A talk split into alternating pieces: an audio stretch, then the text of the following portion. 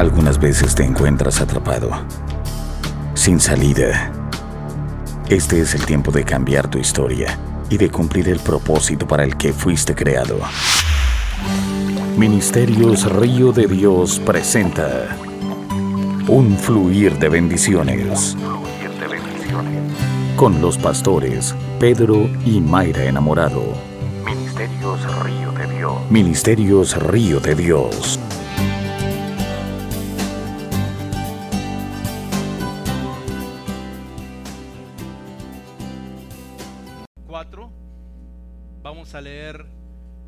El verso 32 al verso 33.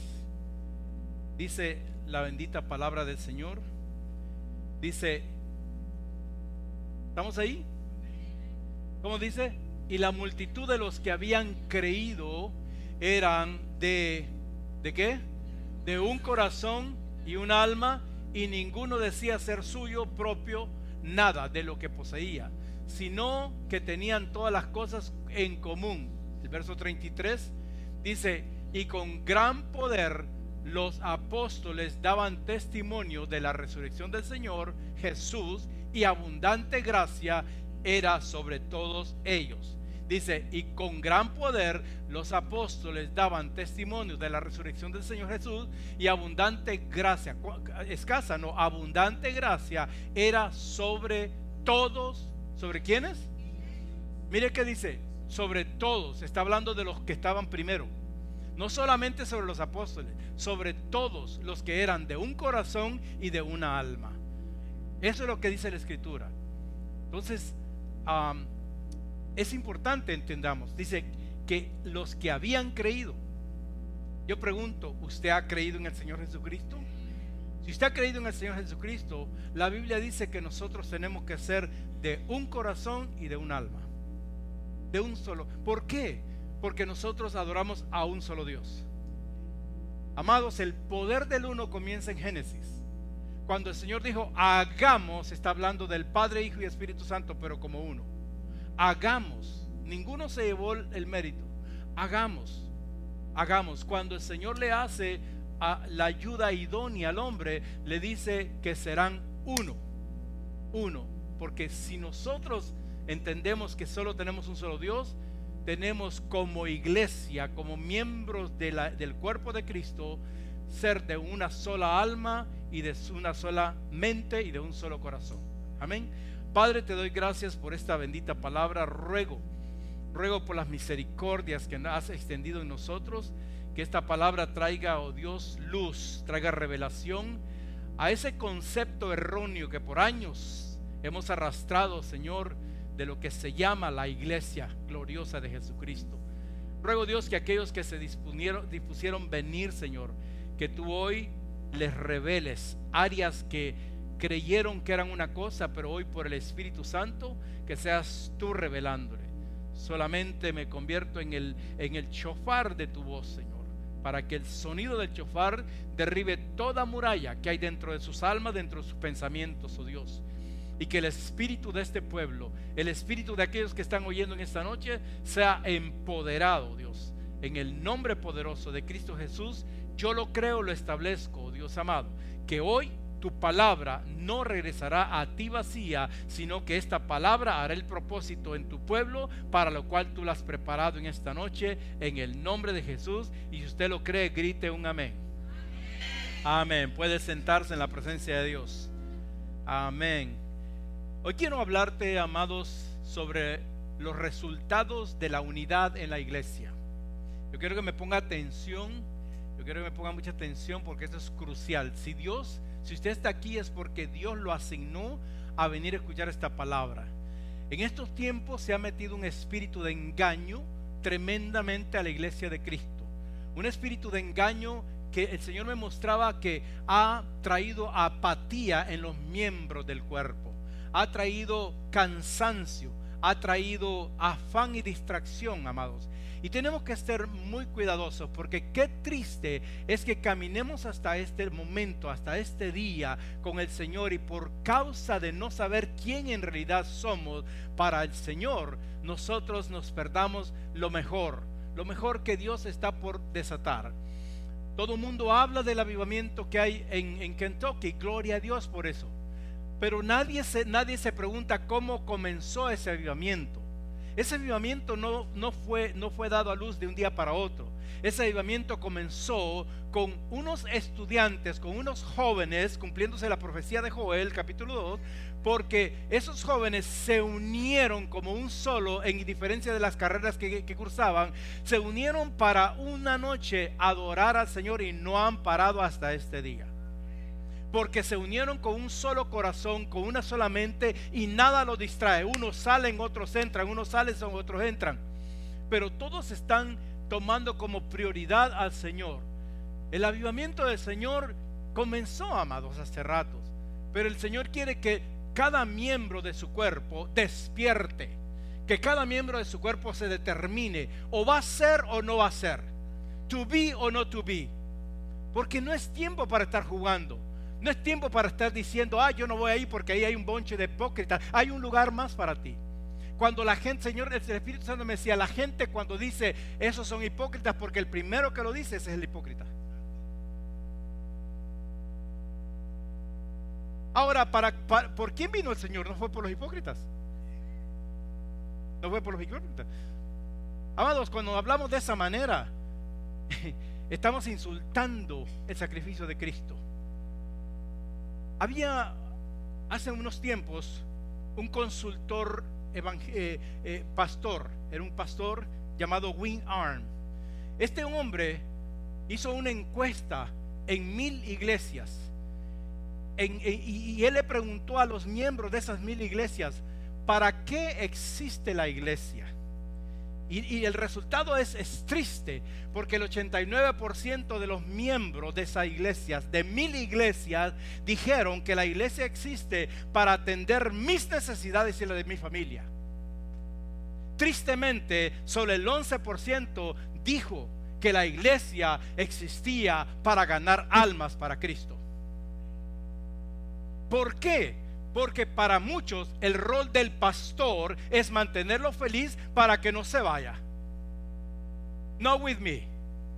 That's not going to happen with me. Eso no va a ocurrir conmigo. Yo no fui llamado para entretener a nadie. Para eso el Señor me hubiera dado el, eh, eh Mima sabe que, que, desde pequeño yo quise estar en una plataforma de cantando, haciendo poemas, haciendo danzas, haciendo amados. Pero el Señor me bajó de un escenario de espectáculo para ponerme en el escenario del ministerio. No para entretener. Sé cómo entretener gente. Tengo la habilidad. Pero yo tengo claro que mi llamado no es para hacer a la gente feliz, sino que para que la gente sea transformada con la palabra que lo va a hacer feliz. Y esta, eh, lo triste es de que el 89% y todavía mucha gente cree que no, es que el pastor, el pastor, ¿qué? Escuchamos como decía la escritura que mientras los miembros, la, multitud, eran de una mente y de un alma, los discípulos eh, podían predicar con poder sobre la resurrección de Jesucristo. Pero que al final todos recibían la gracia y el favor de Dios. Porque esto no es de uno, esto es de un cuerpo. Y él le preguntó, le hizo la misma pregunta. Win Arn le hizo la misma pregunta a los pastores de estas iglesias. Y entonces el 90% de los pastores lo tenía claro cuál era su llamado. Y su llamado era edificar la iglesia para ganar almas.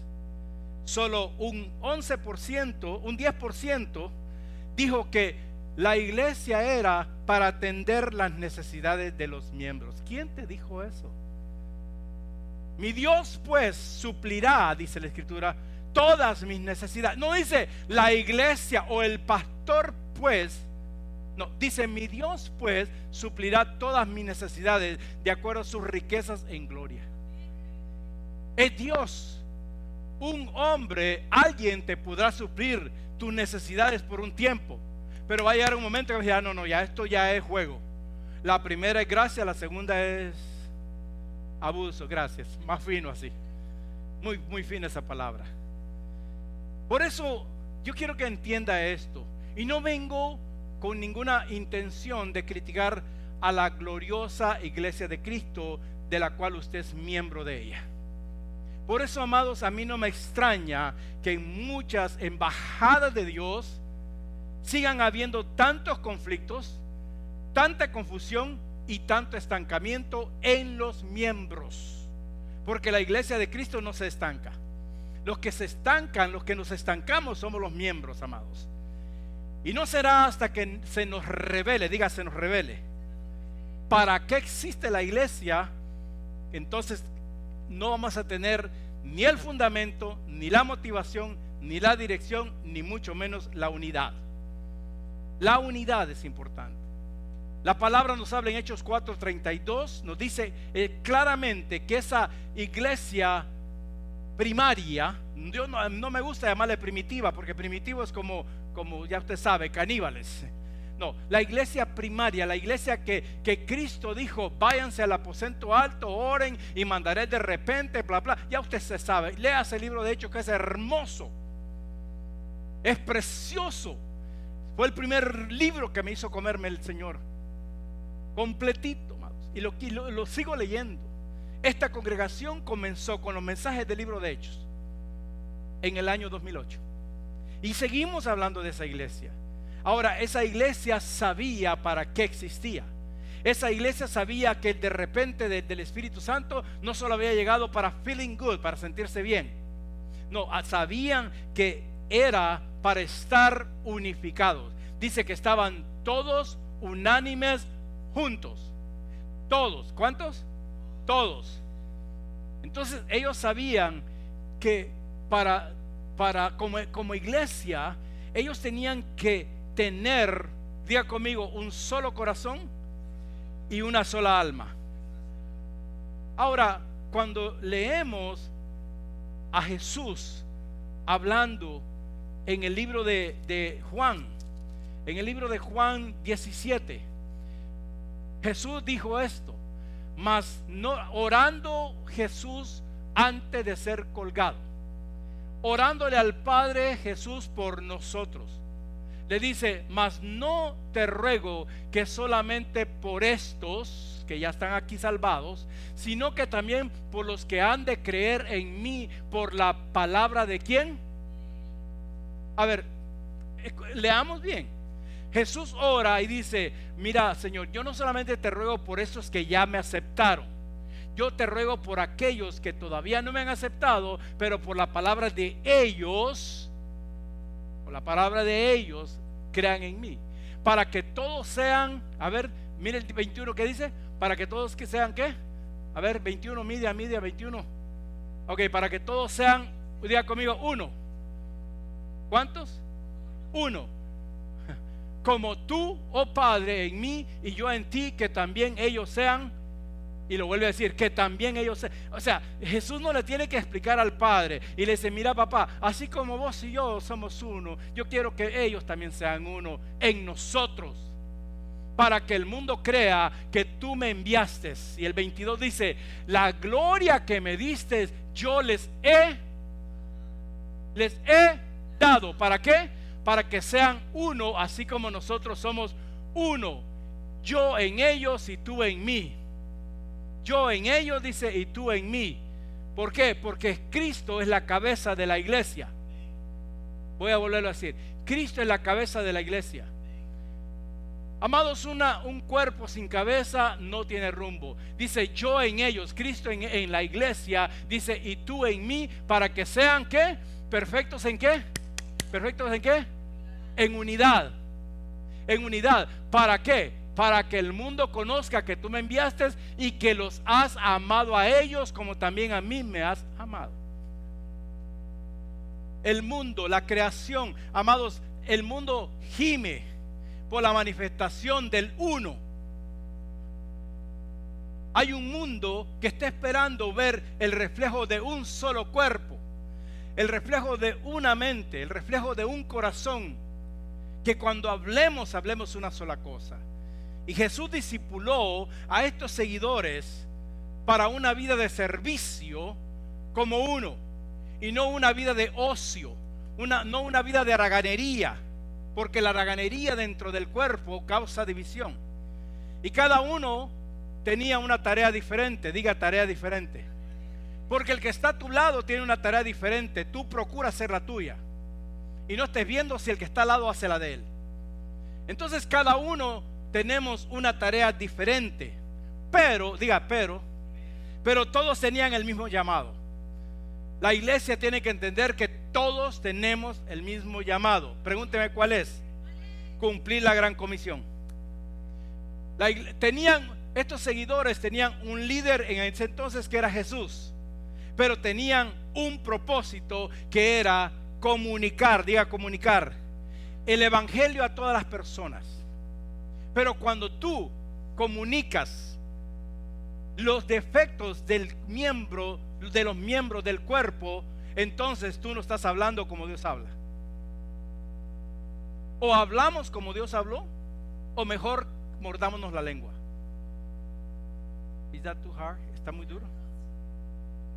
Dígale al que está a su lado, se va a poner peor. Esto solo comienza, agárrese, póngase el cinturón, agárrese la peluca. Abróchese bien, bien el cinturón. Amén. Amados, es importante, es importante que la iglesia de Cristo vuelva en sí. Que la iglesia de Cristo, antes de que esté comiendo como el hijo pródigo, vuelva en sí. Porque el Padre todavía está esperándolo. Amados, Jesús discipuló esto. Y estos primeros discípulos que aparecen en el libro de Hechos, dice que difundieron el cristianismo por una grande y sencilla razón. El, el, el evangelio se difunde a las naciones por una sencilla y gran razón. Pregúnteme cuál es. Tenían unidad. Tenían unidad. La unidad es importantísima, amados. Aquí se ora mucho por la unidad, porque sabemos lo que el enemigo se empecina de hacer en las congregaciones. Y siempre lo hace con aquellos que creen que están bien. Por eso el apóstol Pablo dice que el que crea estar bien el que crea estar firme porque se sabe la Biblia, mire que no caiga en qué? En las garras de la división. Porque no es tanto caer en las garras de la división, es que sabiendo hacer lo bueno y no hacerlo es pecado. En el verso 32 de Hechos 4, la traducción de la Biblia, el mensajero, dice que toda la congregación, ¿quién? Me gustó esta traducción porque dice toda la congregación de los creyentes estaba unida como una sola. Dice, tenían un corazón y tenían una sola mente. Esta traducción dice una mente, porque corazón, mente y alma es la misma cosa. Este dice, el mensaje dice que toda la congregación, diga, dígale que está a su lado, están hablando de nosotros. Y dice que como todos estaban unidos, escúcheme, como todos estaban unidos, ninguno reclamaba la propiedad de sus propias posesiones. Nadie decía, no, es que este es mi don. No, es que esto es lo que a mí Dios me ha dado. Ninguno dice, todos compartían como un solo. Nadie dijo, eso es mío, no puedes tenerlo. No, ellos compartieron todo. ¿Qué compartieron? Todo. ¿Por qué? Porque estaban unidos en una sola mente, en un solo corazón, amados. Y dice que no eran solo los apóstoles, no habla solo de los líderes, sino que dice que toda la congregación que estaban unidos.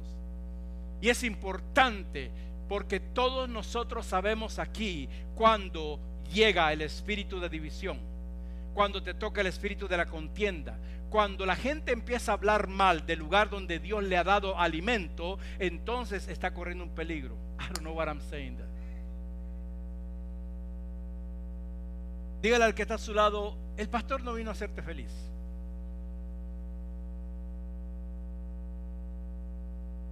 I'm sorry, con excuse me. And I shouldn't say that. Dice la Biblia, dice que esta gente, diga, esta congregación, como tiene que ser la iglesia, que en ellos había una solidaridad fundamental de amor y propósito. ¿No es el Señor que dice que como amor eterno te amo? A ver, vuelvo a preguntar. ¿No es que Dios te amó con amor eterno? Ok, ¿no es que como iglesia tenemos nosotros que reflejar ese amor eterno? Gracias por ser sinceros.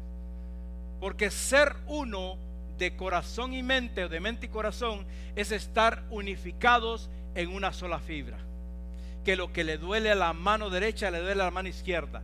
Que lo que le duele a la oreja izquierda le duele a la oreja derecha. ¿Estamos aquí? En un solo sentir estaba. Entonces, como ellos eran de una sola fibra, diga, una sola fibra, porque el creador era un solo, el manufacturer era un solo, entonces ellos eran, eran familiares en relación. ¿Por qué? Porque compartían del mismo Dios Todopoderoso a través de su Hijo Jesucristo. Compartían el nacimiento espiritual, porque usted y yo nacimos espiritualmente hablando, nacimos nuevamente como espíritu cuando recibimos a Cristo. Por eso paremos de verle los defectos al hermano o a la hermana. Oremos si lo vemos. Dígame amén, aunque sea. Porque lo que nos hace coherederos con Jesús es que nosotros tuvimos un nacimiento espiritual. Y estamos viajando en esta tierra como herederos y coherederos de Dios. Amados, somos herederos de algo poderoso que se llama la unidad. El Dios le llaman, en un tiempo se le llama el Dios triuno, tres en uno, amados. Diga, diga, porque soy, diga, parte de la familia de Dios. Por eso la relación es ilegal que tu relación con la gente que no está en el espíritu, que, con la gente que, que no está dentro del cuerpo, eh, a mí, eh, eh, es ilegal que tu relación con, que, sea mejor con estas personas que con tus propios hermanos. Es ilegal. ¿Sabes por qué? Ah, me lo está diciendo el Espíritu Santo. Porque estás siendo tocado por el espíritu de Caín. Caín siempre quiere matar a Abel porque Abel siempre está adorando a Dios.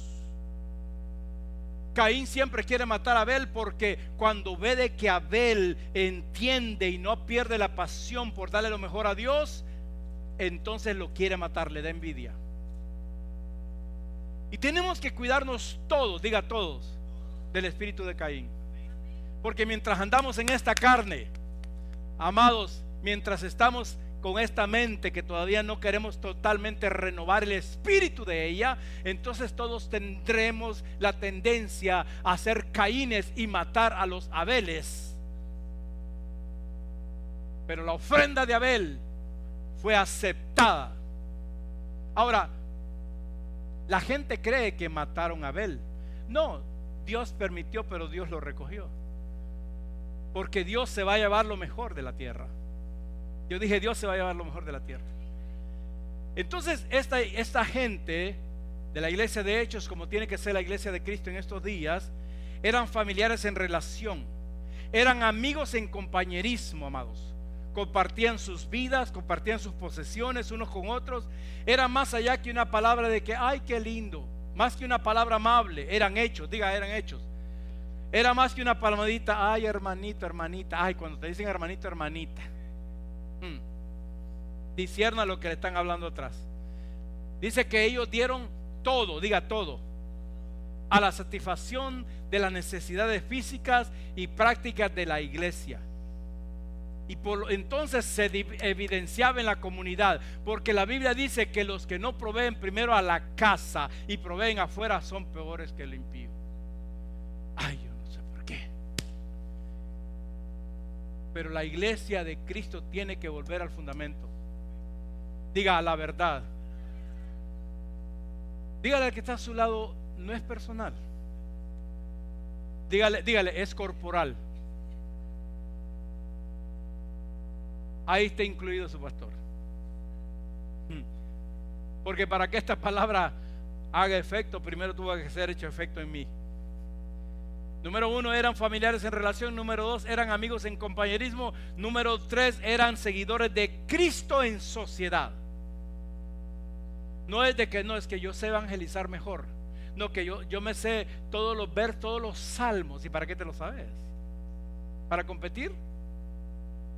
Ellos no se... Ay, Dios mío, tengo que decir esto. Ellos no se reunían en las casas a reuniones familiares a comer otras cosas menos la comida. ¿Ok? Ellos no se reunían para satisfacer su ego ni sus necesidades físicas. Ellos se reunían para compartir el pan, para ver de qué manera ellos podían ser usados para alcanzar al mundo para Cristo. Se reunían ellos en sociedad porque estaban unidos con una mente y con un corazón, con un alma. Por eso el Señor le dijo a Israel, oye Israel, Jehová tu Dios, tres son, no, uno solo es, y al cual tenés que amar, amar. Y si yo digo que amo a Dios, yo tengo que amar el cuerpo de Cristo. Tenés que amar al que está a tu lado el que está atrás, el que está enfrente. Amén. Entendamos, amados, que la iglesia, diga, diga conmigo, la iglesia de Cristo es un grupo de personas. Eso es lo que somos. La iglesia de Cristo es un grupo de personas. Ahora, lo que no entendemos y por lo cual tenemos conflictos es que es un grupo de personas de diferentes orígenes, de diferentes culturas, de diferentes nacionalidades. Ah. No porque los de X país somos mejores que los del otro. No que los, me explico. Tenemos que entender que como iglesia, dentro de la iglesia no tienen que haber orígenes. Eran un grupo de personas de diferentes orígenes, de diferentes intereses y diferentes perspectivas, porque la perspectiva mía y la suya son totalmente diferentes. Pero a todos Dios nos ha dado visión. Lo que pasa es que con el caminar y el afán y, la sociedad, ve la sociedad, se nos nubla la visión. Alabe la gloria si puede. Ahora, somos, fuimos llamados, amados, para reunirnos con un propósito. Cuando nos reunimos acá, nos reunimos con un propósito y es ser edificados por la palabra de Dios. Jamás usted venga a una, vaya a una congregación a escuchar lo que su oído quiere escuchar o, lo que su alma quiere que se lo aplaque. Hemos venido a escuchar una palabra que transforma. La prosperidad del ser cristiano, del ser humano, la prosperidad del humano no la trae el dinero, no lo traen los afanes, no lo trae la diversión, no lo trae, amados, lo que te va a transformar y lo que vas, lo que va a hacer que veas lo que Dios te dijo que vas a ver, va a ser que te metas en unidad en la palabra. Como cuerpo, diga como cuerpo. Todos nos necesitamos. Voy a volverlo a decir. Todos nos necesitamos. El día que usted diga que usted no necesita del que está de su lado, o el día que yo diga que yo no necesito de que usted no venga, entonces mejor le pido al Señor que me lleve. Porque, amados, todos nos necesitamos como cuerpo. Porque, ¿sabe por qué? Porque el mismo fluir de sangre que cayó por este apóstol cayó sobre ustedes. El mismo, ok, yo sé que dijiste el apóstol, ok, el mismo fluir de sangre que, que corrió por este pastor por esta belleza cayó sobre ti. Tú eres lindo porque la sangre de Cristo te hizo lindo. Me decía una hija, pastor, ah, yo no sé qué está pasando con usted y no lo digo con orgullo, sino que escuché la voz de Dios atrás. No tomo las palabras que ustedes me dicen por enaltecerme, no. Y me dice, yo no sé, me dice, pero cada cada vez veo que usted se está eh, eh, rejuveneciendo. Y oigan, rejuveneciendo. Y algo por dentro, digo, esto solo Dios lo puede hacer. A mí, porque los años no pasan de balde. ¿Ok? Así que usted no quiere hacer lo que hacía cuando tenía 20, ahora que tiene no sé cuántos. Porque no, pasa, no pretenda ser el, el, el pepillo, el, el teenager, la teenager de aquel tiempo, porque ya eso pasó. Dígale, dígale que está a su lado, tenés que ubicarte en tu edad.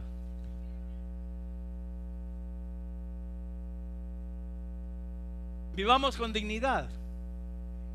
¿Ok?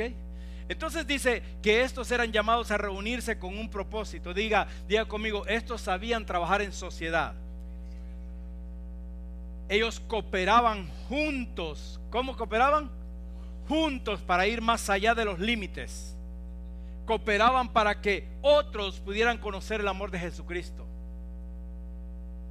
Para que otros, amados, el enemigo sabe bien esta estrategia. Que el poder de la unidad es lo que hace cosas grandes. Y la, y la iglesia de Cristo le está permitiendo al enemigo tomar ventaja de esto. Pero es tiempo que la iglesia entienda que fue llamada a trabajar como una sola. Alguien una vez me dijo, no, pastor, es que usted maneja esa, esa iglesia como que, es, como que es un negocio, como usted era, usted era administrador. Le digo, pues, ¿tú has leído la Biblia? Le dije yo. Me dice, sí, bueno, ¿qué dijo Jesús cuando lo fue a buscar a los padres? Dijo, en los negocios de mi, en los negocios de mi, ¿me qué? ¿Me qué? Termine de decirlo. A ver, dígale hermana, me conviene. Dígale que está a su lado, te conviene estar en sociedad en los negocios del Padre. Todos los demás negocios te van a traicionar. Todos los demás negocios te van a decepcionar. Por eso es bueno que nosotros estemos unidos en sociedad. Porque la iglesia de Cristo es el negocio del Padre. Y el negocio del Padre es salvar vidas, amados.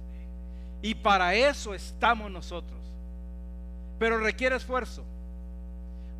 esfuerzo, ¿por qué? Porque tenemos que entender, diga, yo tengo que entender que aquí somos una familia de amigos en sociedad, unos con otros.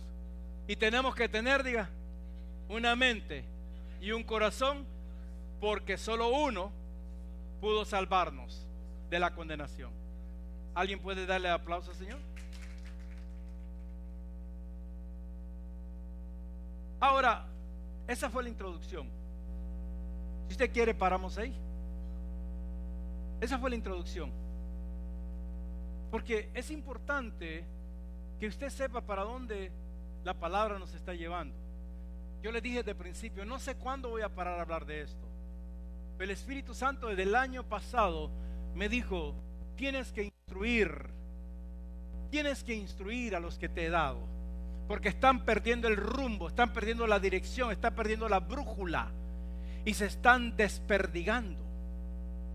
Amados, y no hay cosa más tremenda que alguien que ha recibido a Cristo deje de seguir a Cristo y lo de Cristo por seguir al Dios de este mundo, a las riquezas de este mundo. La escritura dice, no se puede adorar a dos dioses. O nos determinamos a adorar al Dios de las riquezas, diga, ese es mamón. Mire que se llama mamón. ¿Por qué? ya usted sabe. Y suena horrible. Alguien me dijo una vez, pero eso suena feo. Pero ¿qué quieres que diga? Ahí dice en la palabra. El original de ese señor se llama Mamón. No es mamoncillo ese que usted no es mamón. El que le roba todo, porque dice la escritura, el Señor dijo que aquel vino a matar, hurtar y a dividir, vino a destruir. ¿Qué, ¿Qué vino a destruir? ¿Atrás de qué anda Satanás? Diga conmigo de mi vida. Porque el cuerpo de Cristo no puede estar mutilado. Tiene que estar unido. Yo dije, tiene que estar unido.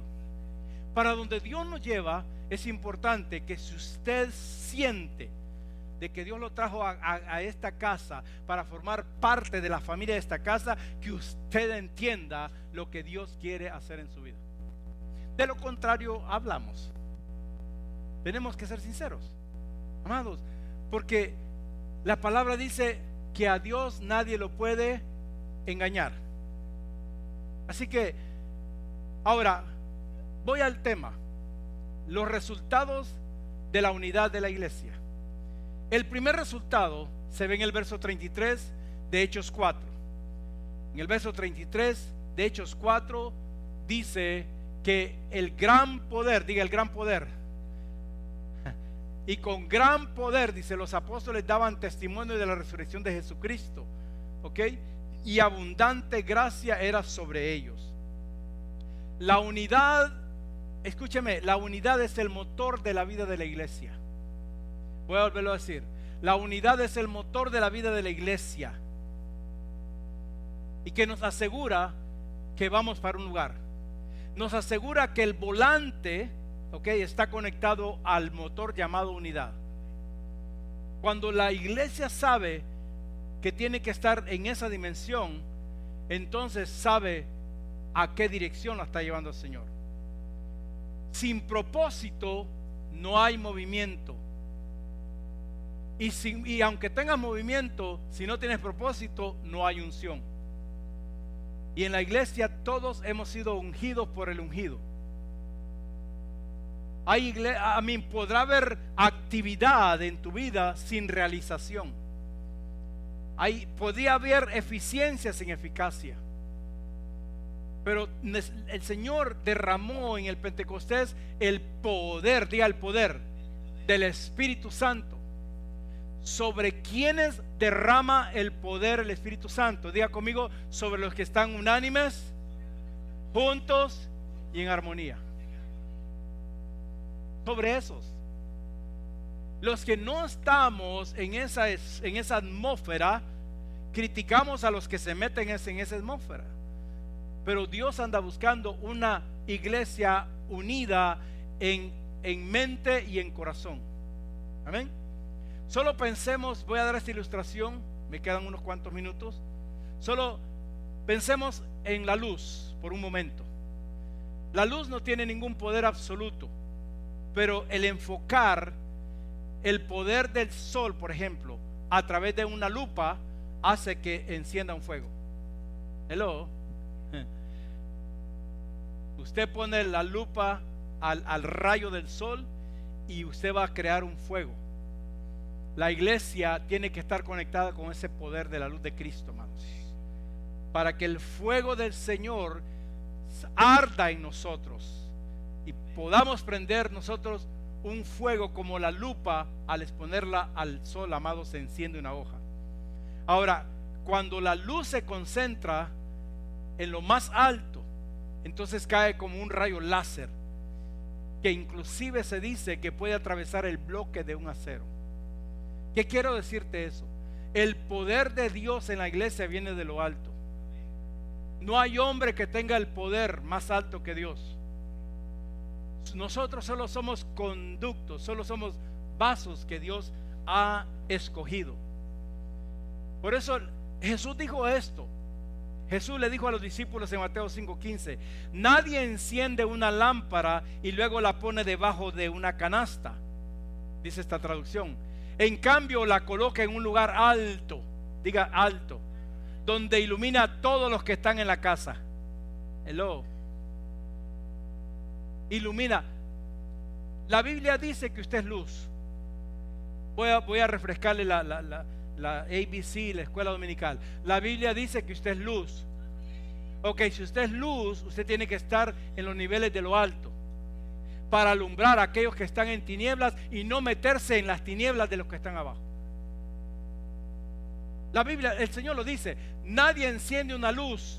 O sea, Dios no encendió tu vida para que vivas por debajo de los límites de Dios, sino para que vivas sobre el candelero, sobre iluminando, alumbrando, dice, a los que están en casa primero. Hello. Porque hay gente que es candil de la calle y oscuridad de la casa. La luz que Dios te dio tiene que primero iluminar tu casa. Tu casa. Y si la oscuridad de la casa no va a aguantar, pues se tendrá que ir.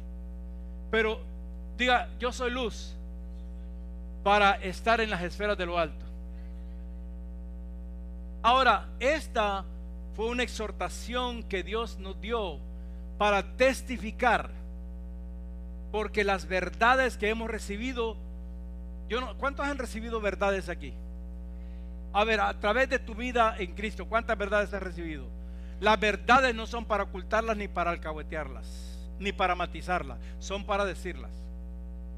Porque dice, conoceréis la verdad y la verdad os hará totalmente, verdaderamente libre. No podemos coger una verdad y hacerla una hoja de higuera para cubrir nuestra falta. Cuando fallamos tenemos que arrepentirnos. Arrepentirnos, confesar nuestro pecado y el Señor, la luz, hará que la oscuridad que, que nos está oprimiendo salga de nuestra vida. Entonces, esa iglesia tenía el poder de lo alto, diga el poder de lo alto. Los primeros discípulos de la iglesia de Hechos se enfocaron en su propósito como un láser. Ellos donde apuntaban, ahí estaba Cristo, amados. Y el resultado fue que el poder, diga el dunamis, el dunamis de Dios fue evidenciado en esos tiempos. ¿Dónde fue evidenciado? Dice que la iglesia crecía. Diga, la iglesia crecía. Hubo un crecimiento en la iglesia los estudiosos dicen que, en, que eh, en semanas en el aposento alto estaban ahí en la sala de Jerusalén. Y dicen los estudiosos que durante los primeros 25 años de la iglesia, oiga bien, no fue de un día para otro, porque a veces queremos que haya crecimiento en la iglesia de un día para otro. It's not gonna happen. No va a ocurrir. Dicen los estudiosos que pasaron 25 años para que la iglesia de Jerusalén creciera de 120 que estaban en el aposento alto a más de 100 mil personas por el poder manifestado en la unidad.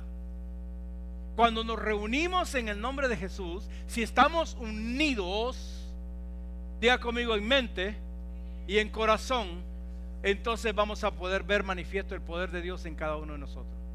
Pero si venimos con una mente divagada, afanada, que, me tengo que ir, y un corazón que, que, ay, a mí nadie me quiere, ah, ahí no va a haber poder de Dios.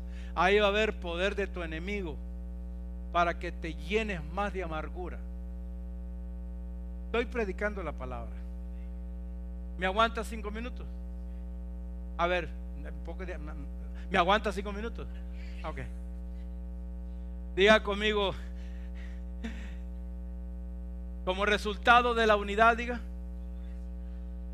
la primera iglesia, la iglesia de Hechos, pudo recibir, pudo experimentar el poder de Dios. El poder de Dios es para experimentarlo. Yo dije, el poder de Dios es para experimentarlo. El poder de Dios no es para, para verlo, es para experimentarlo personalmente. El poder de Dios es lo que rompe todo estragema, toda, toda, todo, toda paradigma de nuestra mente, todas con tonteras que hay en el alma todavía escondida, arranca toda cizaña, amados. Porque tú eres trigo, no eres cizaña. Yo dije, tú eres trigo y no eres cizaña. Pero ten cuidado porque los dos se parecen, dice la Biblia.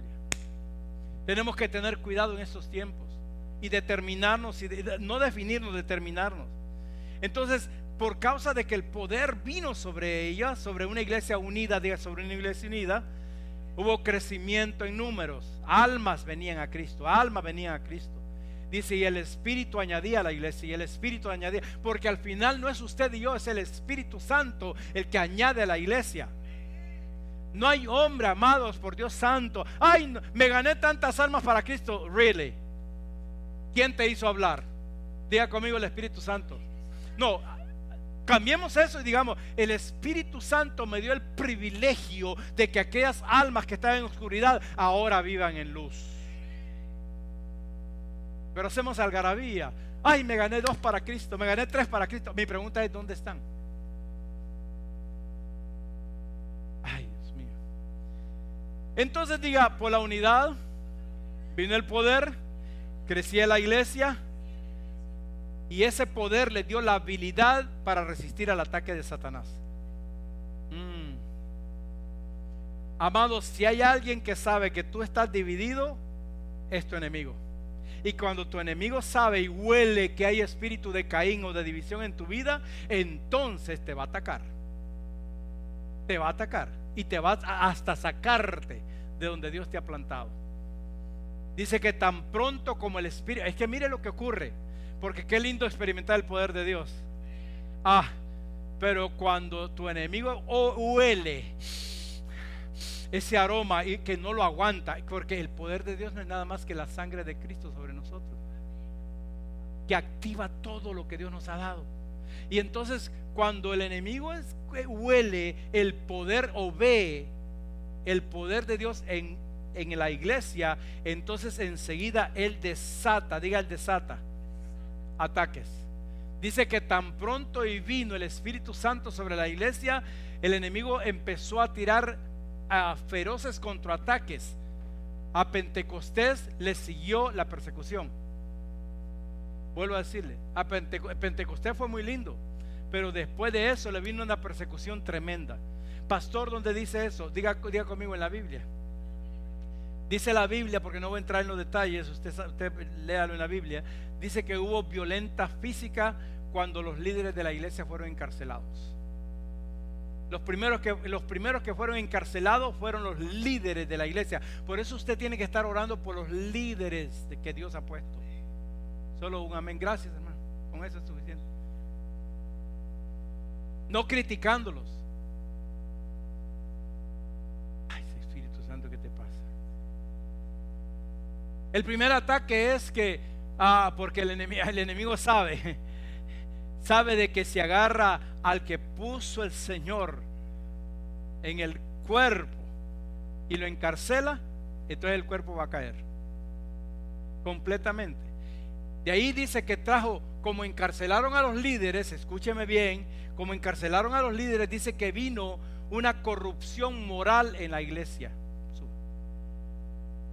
¿Dónde lo vemos? En Ananías y Zafira. Ananías y Zafira ay, mira, esto es lo que ven, con este, este, el dinero que con de la propiedad que vendimos. Really, le dijo el apóstol. Y le dice, no mejor no decir esa palabra, se va a Lo voy a decir, ladrones, porque no me mintieron a mí, sino que le mintieron al Espíritu Santo. Porque Dios sabe en cuánto habían vendido, ya sabía en cuánto habían vendido la propiedad.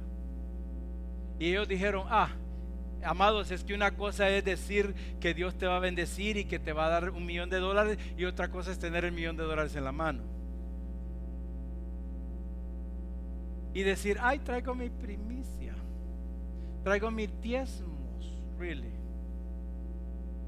Tengamos cuidado, porque la Biblia dice que entró corrupción moral. Ananías y Zafira no eran cualquiera en esa iglesia, eran líderes eran parte de un liderazgo. Y Dios los había prosperado mucho, amados. Porque Dios no, no tiene problema en que usted y yo seamos prósperos financieramente. El problema es que nuestro corazón se corrompa, que nuestra mente se corrompa y empecemos a darle, porque lo que tú no, lo que usted y yo no le damos a Dios, se lo estamos dando a Satanás, amados. El silencio. Te escuché decir, ay, mejor no hubiera venido. Dígale que está a su lado, nos convenía estar aquí.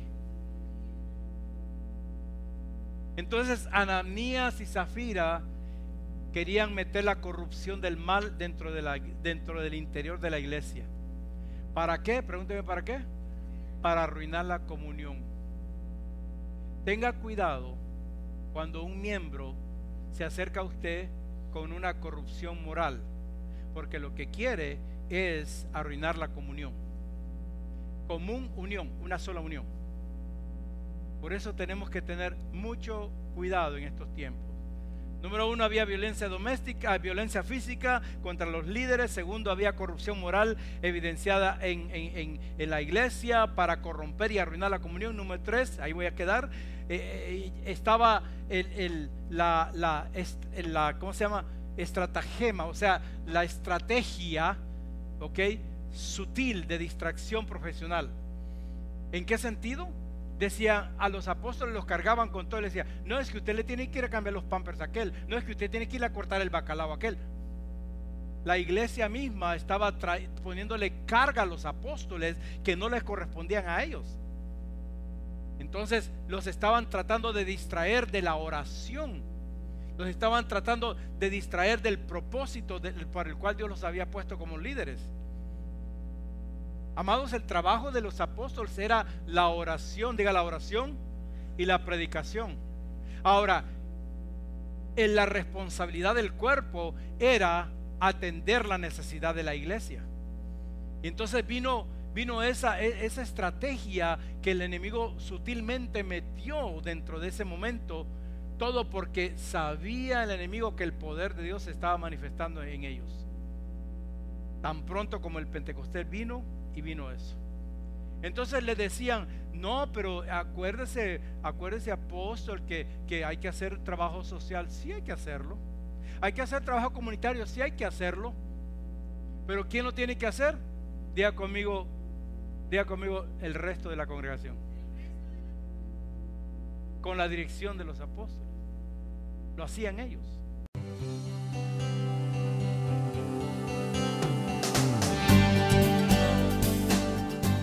Si este mensaje ha inspirado su vida, llámenos al 305-316-9906 o ingrese a www.mirriodedios.org y permita que en su vida exista un fluir de bendiciones. Ministerios Río de Dios.